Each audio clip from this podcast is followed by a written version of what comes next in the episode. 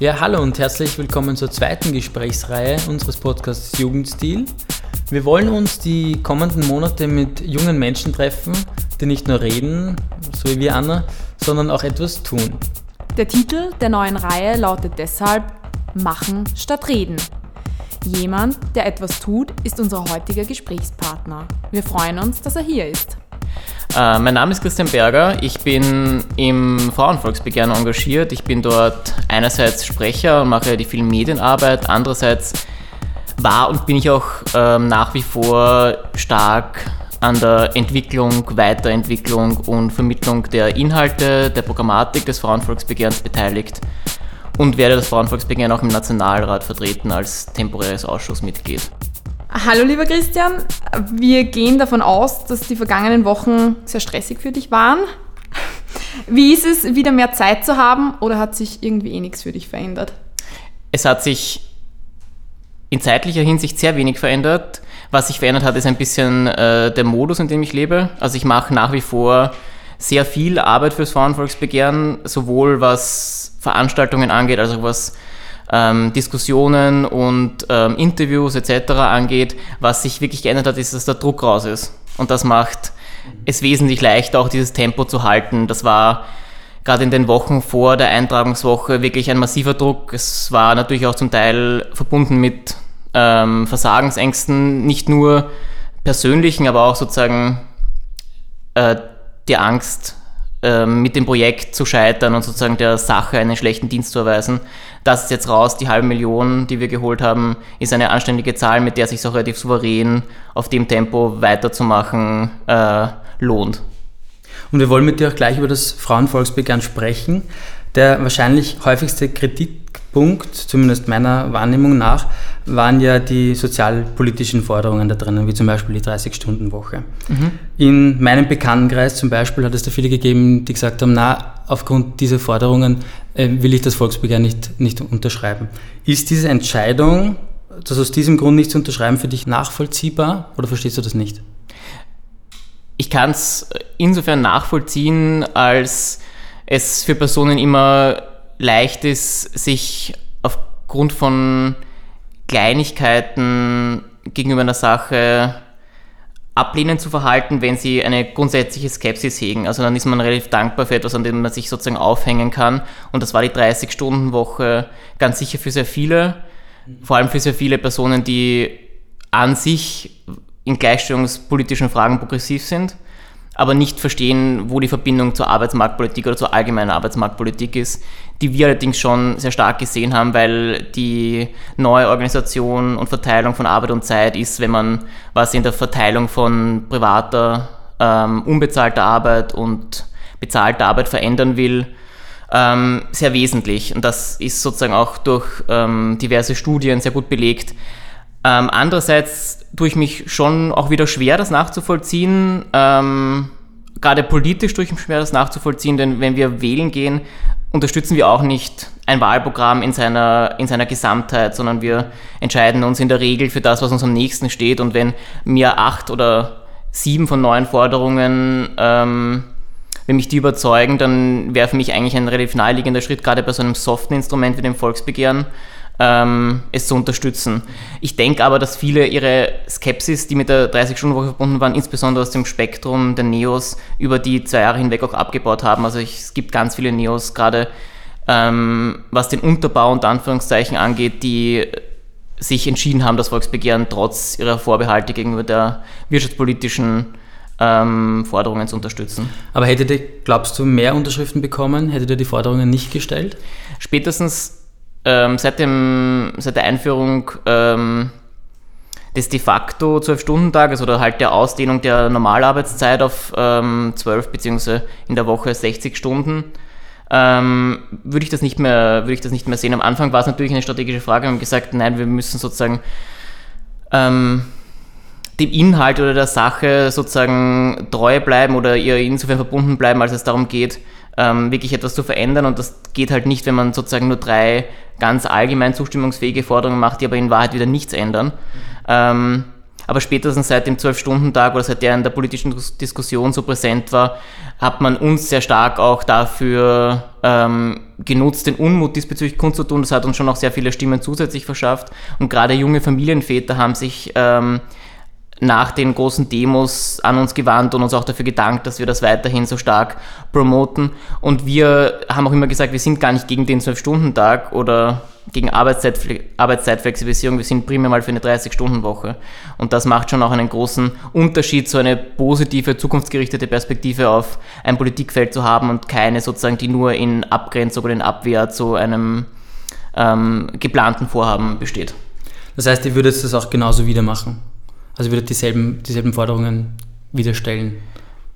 Wir würden auf jeden Fall diese Programmatik beibehalten. Ob sich jetzt Unterpunkte aufgrund der, der Entwicklung in den letzten zwei Jahren geändert hätten, das kann ich nicht so leicht sagen. Vermutlich hätten wir Anpassungen vorgenommen. Aber bei einem gewissen Punkt müssen sie feststehen und wir stehen auf jeden Fall in den Forderungen, wie sie sind.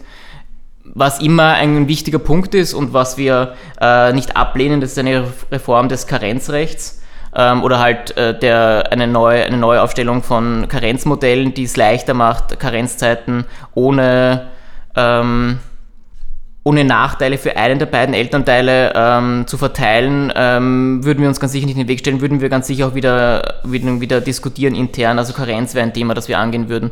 Jetzt nach MeToo könnte man auch überlegen, ähm, also nicht nur nach MeToo, sondern nach Bekanntwerden der vielen Fälle von sexueller Gewalt, die nicht mehr justiziabel sind, weil die ähm, Fristen ausgelaufen sind. Genau könnte man sich überlegen, ob man da nicht ähm, Forderungen stellt, die, das Fristengefüge gerade im Strafrecht ein wenig anzupassen oder sachgerechter zu gestalten. Der Sigi Maurer-Fall hat auch ein Problem aufgeworfen, dass wir hätten stärker in Form einer konkreten Forderung aufgreifen können. Aber man kann nicht vorwegnehmen, was sich in den nächsten zwei Jahren tut, wenn man so ein Programm aufstellt. Und ich würde sagen, in der Grundstruktur ähm, ermöglichen uns die Forderungen und die Programmatik auch, äh, die Probleme aufzugreifen und zu benennen. Und wir können ja als Initiative auch Forderungen oder Inhalte anderer Gruppen unterstützen. Wir können Initiativen, andere Initiativen unterstützen. Wir können auch im parlamentarischen Prozess versuchen zu intervenieren. Also mit dem Forderungsprogramm ist unsere, sozusagen unsere, unser Programm unser allgemeinpolitisches Programm nicht abgeschlossen. Okay. Vielleicht noch eine letzte Frage zur, zu diesem sozialpolitischen Thema. Mhm. Kann man als Wirtschaftsliberale oder als Konservative dennoch Feministin sein? Ja, selbstverständlich. Dem, dem unterliegt ja auch irgendwie immer ein bisschen die moralische Wertung, dass ähm, sozusagen ein gewisser Feminismus gut wäre und ein anderer schlecht. Und oder sozusagen nur, nur ein gewisser Feminismus als Feminismus anerkennt, anerkennungswürdig ist, aber das ist halt immer eine, eine Perspektivenfrage. Wir haben solche ähm, Strömungsdebatten im Frauenvolksbegehren eigentlich nie geführt und ähm, natürlich gibt es viele wirtschaftsliberale Feministinnen, die gerade was die Gesellschaftspolitik angeht, also was ähm, die Gleichberechtigung, Gleichstellung von LGBTIQ-Personen angeht, was ähm, Forderungen im Zugang zu Verhütungsmitteln beisp beispielsweise angeht, sehr progressiv sind in anderen Fragen, ähm, in Fragen, die die Regulierung unter Anführungszeichen ähm, von wirtschaftlichen Prozessen angeht, zurückhaltender sind. Ähm, die katholische Frauenbewegung ist gleichzeitig wieder beim Zugang zum Schwangerschaftsabbruch relativ restriktiv, ist aber bei arbeits- und sozialpolitischen Verteilungsfragen wahnsinnig fortschrittlich und hätte am liebsten, vermutlich, ich glaube, dass wir die 25-Stunden-Woche gefordert haben. Also es ist immer eine Perspektivenfrage und ähm, es geht auf keinen Fall darum, im Feminismus ähm, Grabenkämpfe zu führen und schon gar nicht in Zeiten wie diesen, wo wir würde ich sagen, eher versuchen sollten, breite Allianzen zu bilden. Das heißt, es ist einfach auch schwierig bei so einem Frauenvolksbegehren, ähm, alles unter einen Hut zu bringen, alle, alle Strömungen ja, quasi. Na, ich bin der Meinung, wir haben wirklich geschafft, relativ viel inhaltlich unter einen Hut zu bringen. Es gibt aber gewisse politische Reflexe. Also Arbeitszeitverkürzung ist unter Anführungszeichen links kodiert. Ähm, ob, das aber für, ob das aber sozusagen eine wirtschaftsliberal doch kluge Forderung wäre, ist auf einem anderen Blatt geschrieben. Also Arbeitszeitverkürzung kann man durchaus mit innovativen ähm, Arbeitszeitmodellen kombinieren, also von einer äh, Zeitoption bis zu Vertrauensarbeitszeitregelungen. Das steht sich ja nicht, ähm, das steht sich ja nicht ausschließend gegenüber und wir dürfen nicht vergessen, äh, wir haben auch mit Phänomenen wie Digitalisierung, Automatisierung etc. zu ringen. Arbeit ist ein Gut, das sich ähm, verkür das verkürzt wird, das sich verknappt und auch Liberale sozusagen haben ja eigentlich ein Interesse daran, ähm, Arbeit so aufzuteilen, dass alle die Möglichkeit haben, ähm, chancengleich unter Anführungszeichen am Markt zu partizipieren. Die 40-Stunden-Woche als Norm bedeutet auch eine Markteintrittsbarriere, weil es nur ganz, eine ganz limitierte Anzahl von diesen 40-Stunden-Stellen geben kann in Zukunft. Knapp eine halbe Million, du hast es vorher auch schon gesagt, Österreicherinnen haben das Begehren unterschrieben. Ja. 1997 gab es schon einmal eine Abstimmung. Mhm. Damals haben rund 650.000 Menschen unterschrieben. Das ist doch ein Rückgang. Vor allem, wenn man in Betracht zieht, dass es erstens mehr Wahlberechtigte gibt und zweitens die Eintragung doch durch die Digitalisierung einfacher geworden ist. Geht ja. es den Frauen heute besser als damals? Ich denke, wir haben jetzt 100 Jahre Frauenwahlrecht und wir müssen auch die Gleichstellung, das war ja ein harter Kampf, ähm, und damit meine ich jetzt sozusagen wirklich auch nicht nur den, den, den, das Ringen um basale Rechte, weil das liegt schon ein wenig zurück. Ähm, ich meine wirklich auch den, den Kampf um alltägliche Anerkennung von Vielfalt und unterschiedlichen ähm, Lebensrealitäten, die aber in einer Gesellschaft, in der wir uns als gleiche Freie anerkennen, auch ähm, gleich bewertet werden sollten, ähm, dass da Fortschritte zu verzeichnen sind. Und Österreich hat gerade in Bezug auf Frauengesundheit, aber auch was ähm, den Gewaltschutz betrifft, also unser Gewaltschutzgesetz ähm, internationale ähm, ja, Vorbildleistungen erbracht und es gibt in Österreich ähm, viele sozialpolitische Errungenschaften, die im Geschlechterverhältnis auch einiges an Balance geschaffen haben. Und wir haben nicht zuletzt einen öffentlichen Dienst in Österreich, der in vielerlei Hinsicht auch Vorbildfunktion hat für Gleichstellung im Betrieb, aber auch ähm, also durch betriebliche Maßnahmen, aber auch durch, ähm, aber auch an Kopfzahlen gemessen. Wir haben im öffentlichen Dienst in Österreich eine Geschlechterquote von 50 Prozent und der öffentliche Dienst ist ein riesiger ähm, Arbeitgeber, der natürlich auch die Personen, die dort beschäftigt sind, ähm, die Frauen, die dort beschäftigt sind, ökonomisch einigermaßen unabhängiger stellt, dass das in der Privatwirtschaft auch der Fall ist. Nichtsdestotrotz ähm, sind wir beispielsweise das einzige europäische Land, in dem keinerlei Verhütungsmittel, ähm, außer wenn wir über die Pille sprechen, das lassen wir jetzt ein bisschen außen vor, von der Krankenkasse finanziert wird. Und es gibt, ähm, abgesehen auch von der Hormonbelastung durch die Pille, viele gute Gründe, nicht auf die Pille zurückzugreifen. Ähm, und es gibt auch, ähm, es gibt auch nicht mal mehr in allen Jugendzentren kostenlose Kondome. Und das sind so basale ähm, Mittel auch, um ähm, eine, eine souveräne Form von, von Sexualität von früh auf ähm, leben zu können. Ähm, und wenn man sich sozusagen dann noch vor Augen hält, dass es auch relativ wenig Sexualerziehung gibt in den Schulen, dann ist das zum Beispiel ein Feld, in dem ähm, die hohe Rate an Abtreibungen, die wir in Österreich haben, ähm, schon darauf zurückzuführen ist, dass es da, dass da keine Fortschrittsgeschichte zu verzeichnen ist, sondern da einiges an, dass da noch einiges, vor allem im internationalen Vergleich, zum Aufholen ist. Wir können das auch bei der Arbeitszeit, über die wir schon gesprochen haben, ähm, durchdeklinieren. Auch da sozusagen verschiebt sich eben einiges am Arbeitsmarkt oder in den, in den sozialen Realitäten und da wären Normen wieder anzupassen. Also die 40-Stunden-Woche im Jahr 2018 ähm, als Norm zu setzen, ist ganz sicher keine Fortschrittsgeschichte. Wir haben schon relativ lange diese Normalarbeitszeit und es war auch immer ein Zeichen für die gesellschaftliche Entwicklung, ähm, gerade wenn es Produktivitätssteigerungen gibt, Arbeitszeit abzubauen, auch um den Leuten einfach mehr Freiheitsräume zu ermöglichen, um sich politisch zu engagieren, aber auch um die Arbeit neu aufzuteilen. Ähm, dass weniger Leute, also das waren jetzt sozusagen nur ein paar Themen, wir könnten das natürlich durch alle Forderungen durchziehen. Unterhaltssicherung ist nicht das gewährleistet ist, was aber ähm, gerade für Alleinerziehende eine sehr, sehr existenzgefährdende Situation ist, wenn der Unterhalt entfällt aus unterschiedlichen Gründen etc. pp. Ähm, Gender Pay Gap ungebrochen hoch, geht kaum zurück ähm, über Vermögensdifferenzen gar nicht zu sprechen. Frauen verfügen in Österreich über so gut wie gar kein Kapital. Also man braucht sich sozusagen nicht fragen, warum legt sie euer Geld nicht besser an? Ja, weil es sozusagen kein Geld zum Anlegen gibt. Das ist ähm, aber nochmal eine ganz andere Ebene. Die weniger, die wenig, also die, die Differenz zum ersten Frauenvolksbegehren ähm, würde ich gar nicht, würde ich gar nicht äh, als, als dramatisch beurteilen. Wir haben schwierigere politische Zeiten als 1997. Ähm, das war nicht zuletzt deshalb ein Volksbegehren, das auch sehr erfolgreich gelaufen ist, weil es mit dem Gentechnik-Volksbegehren gleichzeitig stattgefunden hat, das noch populärer war als das Don't Smoke-Volksbegehren.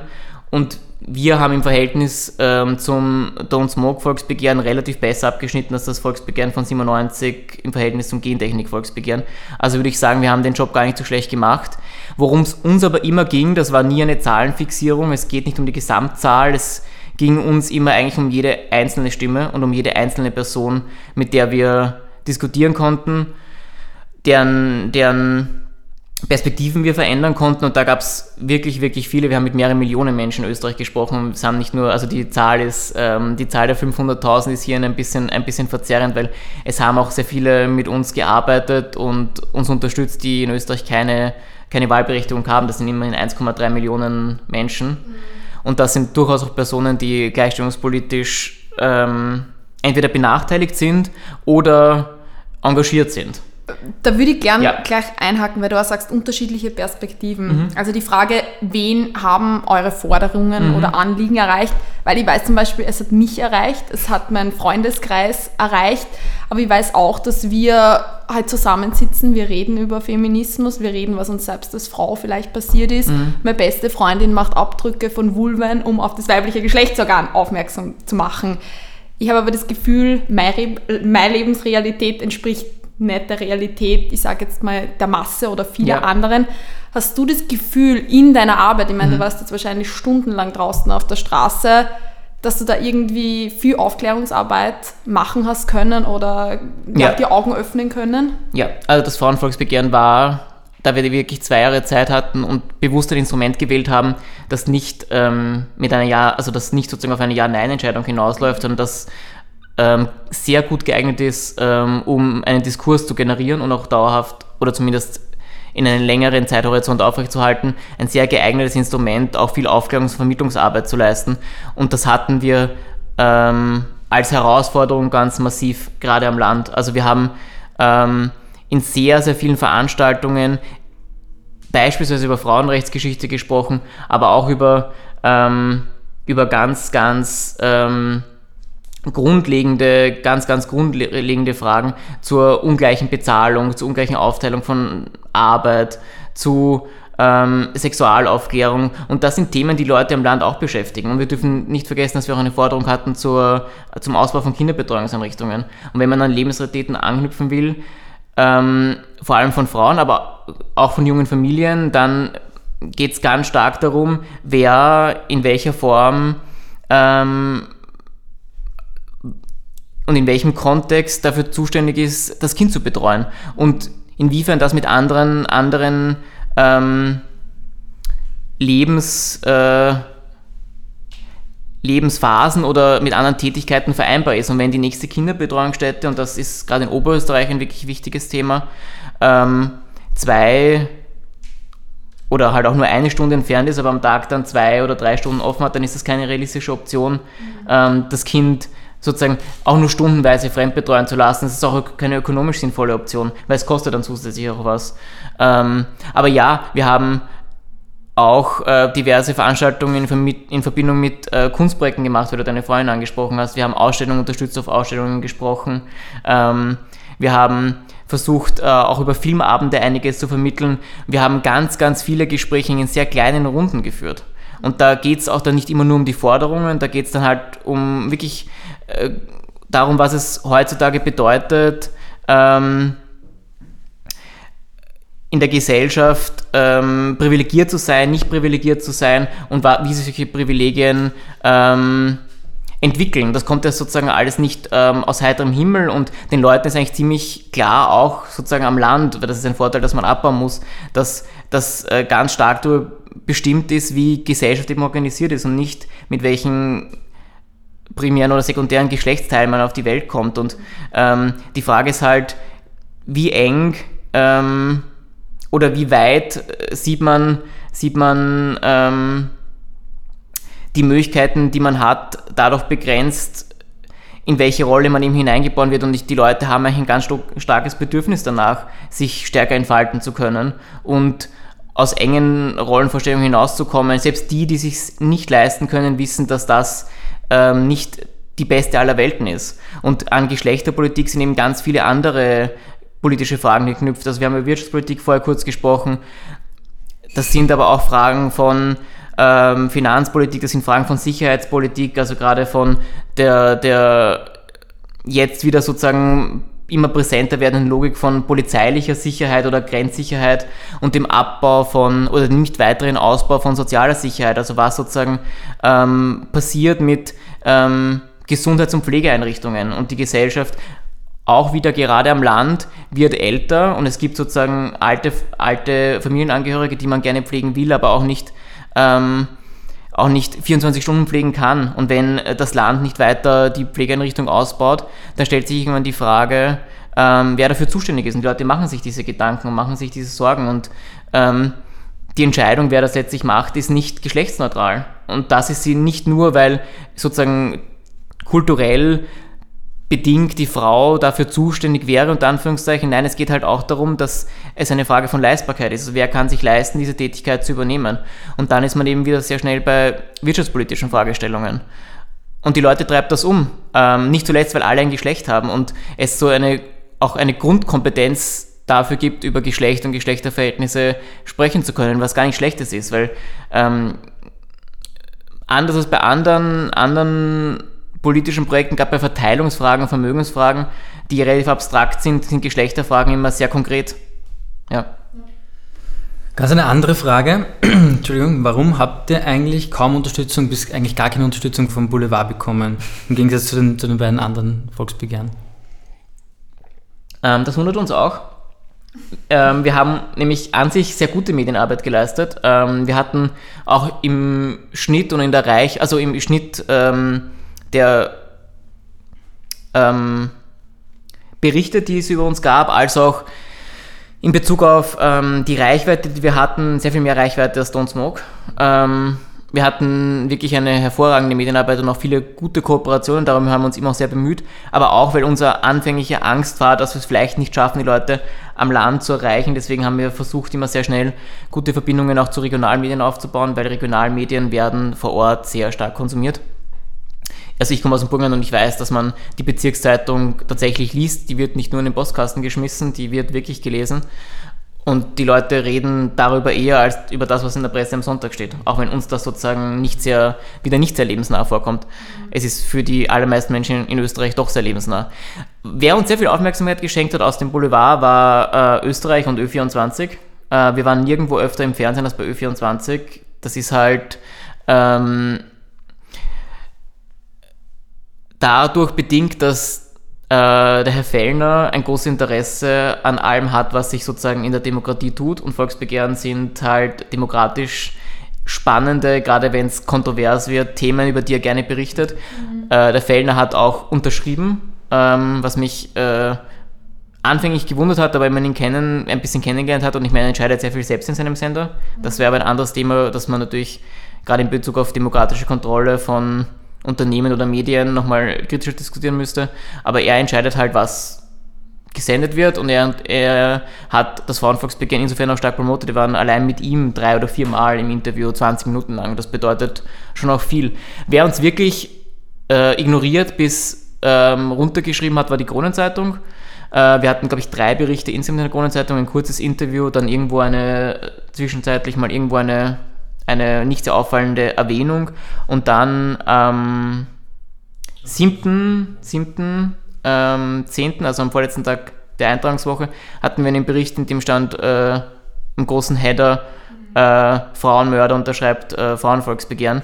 Und das hat natürlich einen Informationswert, das verstehe ich schon, es hat vor allem einen, einen skandalisierenden ähm, Informationswert, aber im Vergleich dazu, wie viel und intensiv die Kronenzeitung über die von äh, christlichen Fundamentalistinnen initiierte Initiative zur Abschaffung der ORF-Zwangsgebühren berichtet hat, steht das in keinem ausgewogenen Verhältnis. Und ich finde es Presse ethisch auch ziemlich bedenklich, so unausgewogen und in unserem Fall auch verzerrend zu berichten, weil die Kronenzeitung hätte genauso darüber berichten können, dass der Mitterlehner unterschrieben hat. Und das wird auch einen, zumindest in gewissen Bevölkerungsteilen, spannenden Informationswert. Und online hat äh, die Kronenzeitung, und das kann ich glaube ich eh auch sagen, weil es einfach online war eine Zeit lang, auch bewusst falsch berichtet. Und zum Beispiel geschrieben, wir gehen mit 100.000 Stimmen in die Eintragungswoche, was ja evident mhm. falsch ist und was auch mit einer sehr ähm, leichten Recherche herauszufinden ist, ähm, also die Zahl ist wirklich mit einer sehr leichten Recherche herauszufinden, sie ist amtlich. Ähm, und da hat man halt schon das Gefühl, dass die Kronenzeitung nicht super begeistert von, vom Frauenvolksbegehren war. Und natürlich mit ein paar mehr Erwähnungen in der Kronenzeitung, vor allem ein paar, aus, ich sag mal nicht mal positiven, sondern ausgewogenen, hätten wir sicher ähm, noch in ein paar Bevölkerungsgruppen Resonanz bekommen, in denen wir keine bekommen haben. Das stimmt. Aber die Qualitätsmedien und auch die Regionalmedien haben uns, finde ich, sehr anerkennend ähm, aufgenommen und immer wieder und zum Teil in einer Häufigkeit, die uns gewundert hat, ähm, vorkommen lassen. Und das sind natürlich einerseits, wie ich schon gesagt habe, Kontakte, die man pflegen muss. Andererseits denke ich, dass wir, weil ich habe vorher schon gesagt, Geschlechterpolitik ist immer konkret, viele Fragen hatten, die einfach spannend und ähm, zum Teil auch kontrovers waren und deswegen gern diskutiert wurden. Ja, auch in den Medien. Jetzt wird das Frauenvolksbegehren ja im Parlament behandelt. Mhm. Du hast schon erwähnt, dass du jetzt in den, in den Ausschuss gehst. Ähm, was erwartest du dir davon? Also was ist so dein, dein Ziel für die Ausschussarbeit? Also das Frauenvolksbegehren ist nach wie vor, nur um hier ganz kurz auszuholen, kein Projekt, das immer auf den parlamentarischen Weg geschielt hätte. Also für uns war Diskurs und ähm, Bewegung wesentlich wichtiger als ähm, eine parlamentarische Ausschussdebatte. Wir haben auch jetzt nicht vor, unsere Zelte sozusagen abzubrechen, sondern wir sind nach wie vor ähm, dabei, uns zu vernetzen, uns breiter aufzustellen. Wir haben jetzt auch viele internationale Kooperationsanfragen, gerade mit Hinblick auf die Europawahl. Ähm, und wir verstehen uns primär als außerparlamentarische Bewegung, im Moment als außerparlamentarische Opposition. Und ähm, wir werden trotzdem die Möglichkeit im Nationalrat aufzutreten, äh, intensiv nutzen. Wir erwarten uns oder wir versuchen jetzt auch im Hintergrund zu organisieren, dass die Ausschuss Ausschusssitzung zum einen presseöffentlich wird. Das wäre sie nämlich per se nicht. Das muss man über einen Antrag organisieren, den eine Partei einbringen muss. Ähm, und dann ist die Frage, in welchem Ausschuss wir sind. Davon hängt strategisch sehr viel ab. Denkbar ist natürlich der Gleichbehandlungsausschuss. Es wäre aber vermutlich thematisch ein bisschen eng, weil wir ja doch sehr viel mehr ansprechen. Ich glaube, Arbeit und Soziales wäre auch ein spannender Tipp. Wirtschaft und Industrie ist aber auch denkbar. Gerade wenn man sich denkt, dass der 12-Stunden-Tag dort behandelt wurde und eben nicht im Bereich äh, oder im Ausschuss Arbeit und Soziales. Wir haben vor, ähm, dort sehr realistisch zu verhandeln. Ähm, wir haben vor, die Themen, auf die sich die Regierung immer wieder ähm, als zustimmungsfähig ähm, gestürzt hat und die äh, äh Frauen- und Familienministerin Juliane Bogner-Strauß hat immer wieder angedeutet, dass sie sehr vieles unterstützen kann und dass sie viele Punkte auch wichtige Anliegen sind. Und wir werden versuchen, in den Punkten tatsächlich ähm, eine Mehrheit zu erreichen im Ausschuss, sodass wir im Nationalrat mit einer Gesetzesinitiative auftreten können, weil im Moment haben wir nur die Möglichkeit, im Ausschuss eine Gesetzesinitiative vorzubereiten. Und wenn wir nicht mal die Hürde nehmen, dann schaffen wir es vernünftigerweise in keine inhaltliche Debatte ins Plenum, die ähm, in einem Gesetz münden könnte. Und unser Ziel ist gerade im Unterhaltsrecht, aber auch im Bereich der, ähm, auch im Bereich der Einkommensgleichheit äh, oder im Bereich der Einkommenstransparenz äh, zu, einem, zu einem Ergebnis zu kommen, das wir, das wir präsentieren und beschließen können national. Das braucht natürlich große äh, Lobbyingarbeit im Hintergrund und wir treffen uns im Moment wieder mit allen Parteien und versuchen Schnittmengen herauszufinden und herauszufinden, mit welchen Abstrichen aus unserer Perspektive, die natürlich rote Linien kennen, ähm, Gesetzesveränderungen möglich und denkbar sind. Hängt aber halt immer auch ein bisschen vom Ausschuss ab, weil im Ausschuss sind immer auch ein bisschen andere Mehrheitsverhältnisse. Deswegen, das ist alles mit, äh, mit ähm, Vorsicht und Vorbehalt noch zu genießen. Wir werden das Ganze aber begleiten mit, äh, einer, mit einer weiteren Kampagne. Wir werden versuchen, auch zum ersten Ausschusstag eine Demo zu organisieren oder einen, vielleicht eine Form von Streik, einem, zumindest einen sektoralen Streik zu organisieren.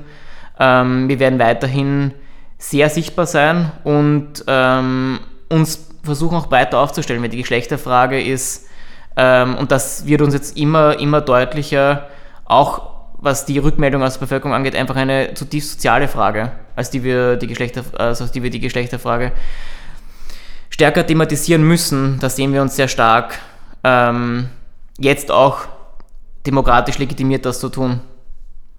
Und steckt so viel Zeit in ein Projekt und so viel Kraft, vernachlässigt vielleicht sein Studium oder Arbeit oder auch sein soziales Leben. Gibt es dann Scheitern als Option? Ab einem gewissen Punkt gab es ähm, tatsächlich Scheitern nicht als Option, aber Scheitern wäre ohnehin nur dann der Fall gewesen, hätte, hätten wir es nicht geschafft, so viele Leute zu begeistern und in Bewegung zu bringen. Und das war relativ ähm, schnell klar, dass wir das leisten können, auch wenn wir vielleicht am, im Ende nur 300.000 Unterschriften bekommen, was auch schon nicht schlecht gewesen wäre, gerade, wie ich schon gesagt habe, in Zeiten wie diesen, in Zeiten von äh, Rechtsruck und ähm, auch einem gewissen konservativen Wende der in der Gesellschaft. Ähm, aber ich muss sagen, nein, Scheitern wäre keine Option, aber vor allem Rückzug wäre keine Option gewesen. Ich möchte gleich nachhaken, weil du gesagt hast, Rechtsruck. Mhm. Kurzes Zitat. Die Verschiedenheit von Mann und Frau zu kennen und anzuerkennen, ist ein Bestandteil menschlichen Lebens und damit unantastbar. Das steht so im Regierungsprogramm. Mhm. Nehmen wir mal an, eine Gesellschaft rückt immer weiter nach rechts. Was bedeutet diese Entwicklung für Frauen? Die Formulierung ist sehr düster, ähm, auch weil wir uns vor Augen halten müssen, dass die Personen, die die Verschiedenheit der Geschlechter, also die grundsätzliche Verschiedenheit der Geschlechter in Frage stellen, weil sie sozusagen Gleichheit als, Gleichheit als Prinzip höher werten als Differenz oder zumindest das Prinzip die Gleichheit in der Verschiedenheit höher werten, das sind die, die nach der Definition die Würde des Menschen nicht achten. Also Personen wie ich, wie wir, die sagen, die Geschlechter sind nicht grundsätzlich verschieden und deswegen ungleich zu behandeln, sind die, die nach diesem Zitat die Würde des Menschen in Frage stellen.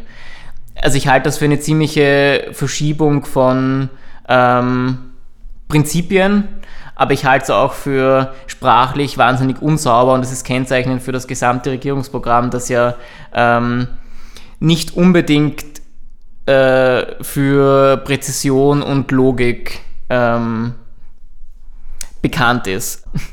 In einigen Interviews wurde ja zum Thema gemacht, dass du dich als Mann für das Frauenvolksbegehren engagierst. Mhm. Warum lohnt es sich für Männer, für Frauenrechte zu kämpfen und wie kann man Männer mit diesem Thema erreichen? Mm, ich würde mal sagen, es lohnt sich nicht für alle Männer, ähm, sich für Frauenrechte einzusetzen, genauso wenig wie es sich für alle Männer lohnt, äh, sich für Menschenrechte einzusetzen. Äh, viele Männer ähm, sind vom Patriarchat, also vom Herrschaftssystem sozusagen gegen das, gegen das Menschen mit feministischer Haltung versuchen äh, anzukämpfen und das für die Gesellschaft wirklich ein ganz, ganz prägend ist viele Männer haben vom Patriarchat sehr wenig. Also wir befinden uns heutzutage in einer Situation, in denen Männer zu den größten Bildungsverlierern gehören, äh, aus unterschiedlichen Gründen.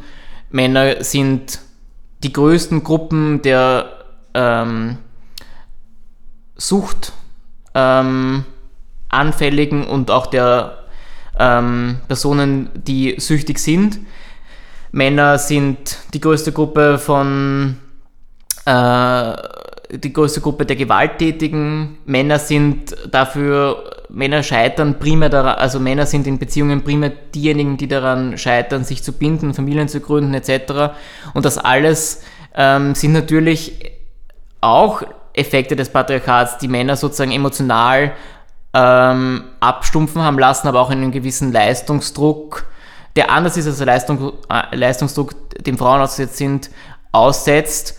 Und die sogenannte patriarchale Dividende, also das, was sozusagen, was Männer, was Männern in Aussicht gestellt wird dafür, dass sie sich sozusagen komplizenhaft zum Patriarchat verhalten, ob es ihnen nützt oder nicht, das ist ja, das ist ja die spannende Frage, ob sie, tatsächlich, ob sie tatsächlich was abbekommen von der Dividende, ob sie ihnen ausbezahlt wird, ähm, bleibt eben für viele Männer heutzutage aus oder scheint sehr gering zu sein. Ähm, dass es sozusagen gerade im Zwischenmenschlichen immer geringer wird, hängt natürlich mit Gegenbewegungen wie MeToo zusammen. Und dass gerade diese Bereiche, in denen man tatsächlich von der patriarchalen Dividende hat leicht Gebrauch machen lassen, nämlich im Überschreiten von Grenzen oder im Nicht-Respektieren von Grenzen, ähm, im, Re im Reagieren auf Ablehnung von Flirten und so weiter, mit Aggression. Das sozusagen ist jetzt mittlerweile sehr herausgefordert, aber es geht im Grunde auch da nur darum, die Integrität zu wahren. Ähm, also ich würde sagen, Männer haben enorm viel von Feminismus, weil Männer ähm, durch geschlechtsspezifische Rollen enorm eingeschränkt sind. Das wird sehr leicht äh, ähm, begreiflich, wenn man sich ähm, soziale Bekleidungsnormen anschaut. Männer können, zum, was, ihre, was ihre Bekleidung angeht, im Verhältnis zu Frauen relativ wenig variieren, ohne mit sozialen Sanktionen rechnen zu müssen. Also es gibt wenig Männer, die Kleider tragen oder ähm, Blusen tragen, wie auch immer, ähm, Crop Tops tragen ähm, und nicht äh, mit und nicht also nicht wie Frauen sozusagen Hosen etc. tragen können, ähm, ohne sozial sanktioniert zu werden. Ich meine, es ist ein großer Sieg, dass Frauen Hosen tragen können. Ich will nur damit deutlich machen, dass ähm, auch Männer limitiert werden, auch in ihrer Rolle als Vater, auch, als, auch in ihrer äh, Kapazität, Emotionen zu kultivieren. Ähm, ähm und ein nicht instrumentelles Verhältnis, wenn sie heterosexuell sind, gegenüber Frauen zu pflegen also instrumentell, also entweder romantisch, sexuell oder als Kollegin. Also es ist, finde ich, auch ein großer Verlust für die Gesellschaft, dass es so wenig intergeschlechtliche tatsächliche Freundschaften gibt, was ja, was ja eigentlich absurd ist. Ähm, und es nutzt uns allen, ob Frauen oder Männer, uns für Frauenrechte einzusetzen, weil es äh, Menschenrechte sind. Und wenn man der universalen Gültigkeit von Menschenrechten einen Dienst erweisen will, dann muss man sich immer für Minderheitenrechte einsetzen, aber auch ganz wesentlich für Frauenrechte. Nicht nur deshalb, weil es andere Rechte wären. Frauenrechte sind Menschenrechte, sind die gleichen Rechte, unter Anführungszeichen, die auch ich habe als Mann, nur meine werden aufgrund der Tatsache, dass ich ein Mann bin, weniger oft verletzt oder weniger oft eingeschränkt. Ähm, und deswegen muss ich meine unter Anführungszeichen Männerrechte ähm, und damit meine ich jetzt nicht, meine ich jetzt nicht äh, die Rechte, über die die Väterrechtsbewegung äh, spricht, nicht gleichermaßen verteidigen, weil die universelle, universelle Gültigkeit der Menschenrechte eine ist, die primär für Männer als Träger von Menschenrechten gilt, aber nicht für Frauen. Aber das ist ein, das ist ein so großer Mangel und ein so großes Problem eben für die, für die Universalität, dass wir uns, glaube ich, alle einen Gefallen tun würden, ähm, wenn wir Frauenrechte als Menschenrechte, als unverrückbar und vor allem auch kulturellen Traditionen, die ja oft patriarchale Traditionen sind, als vorrangig betrachten würden. Okay, dann kommen wir zur letzten Frage mit einem ja. kurzen Blick in die Zukunft oder einem längeren Blick in die Zukunft. Wird es in, in 20 Jahren ein Frauenvolksbegehren 3.0 geben? Ja, das ist zu erwarten. Also auch die ähm, optimistischen Schätzungen gehen davon aus, dass wir, und das betrifft jetzt nur die ähm, mit Wirtschaftskennzahlen messbaren ökonomischen Unabhäng äh, Ungleichheiten betrachten, noch 170 Jahre brauchen, bis wir zu einer, zu einer äh, bis wir zur Parität gekommen sind, wobei da natürlich nicht mit einkalkuliert ist, dass es auch ziemliche starke Gegenbewegungen und äh, Beharrungstendenzen gibt, diese, diese Ungleichheit nicht abzubauen. Gerade beim Gender Pay Gap dürfen wir nicht vergessen, das sind ähm, ca. 20% an Lohnkosten, die mehr anfallen würden. Also da gibt es auch Kapitalinteressen, die eine Rolle spielen und die in die 170 Jahre auch nicht mit einkalkuliert sind. ähm, pessim äh, pessimistische ähm, Prognosen gehen davon aus, dass es noch mindestens 900 Jahre dauert, bis Gleichberechtigung ähm, in materieller Hinsicht, also wirklich dass gleiche Rechte auch gleich genutzt werden können, ähm, soziale Realität sind. Und ich würde sagen, da ist 20 Jahre ein so kurzer Horizont, ähm, dass wir auf jeden Fall von einem Frauenvolksbegehren 4.0 ausgehen können. Wobei ich nicht denke, dass es diese Form wieder sein muss, diese Form einer Initiative. Es kann auch eine ganz andere sein. Es könnte sich auch eine feministische Bewegung in Österreich in einer anderen Weise institutionalisieren. Aber es gibt keinen Fortschritt, ohne dass sich Personen zusammenschließen, und versuchen, ähm, Neues zu wagen, spontan sind ähm, und Strukturen angreifen, die notwendig sind oder die, die es wert sind, angegriffen zu werden, weil sie Personen limitieren und weil sie dem Ziel, wenn es sozusagen so ist, wie ich es vorher skizziert habe, dass wir uns als Menschen äh, begegnen, die gleichermaßen frei sind, im Weg stehen. Ähm, das sind Strukturen, die wir ähm, in unterschiedliche politische Organisationsformen und in unterschiedlichen Aktivitäten weiterhin, wenn wir, vor, wenn wir an Fortschritt interessiert sind, ähm, verändern müssen. Ja, ich glaube, damit wären wir jetzt am Ende und das ist auch irgendwie ein ganz schöner Abschluss. Danke fürs Kommen, Christian. Danke, Danke. für eure Einladung. Danke. Und für euer Projekt. Ja, und auch an euch vielen Dank fürs Zuhören. Wir würden uns freuen, wenn ihr bei unserer nächsten Ausgabe im November wieder dabei seid. Bis dahin eine gute Zeit und bis bald. Ciao.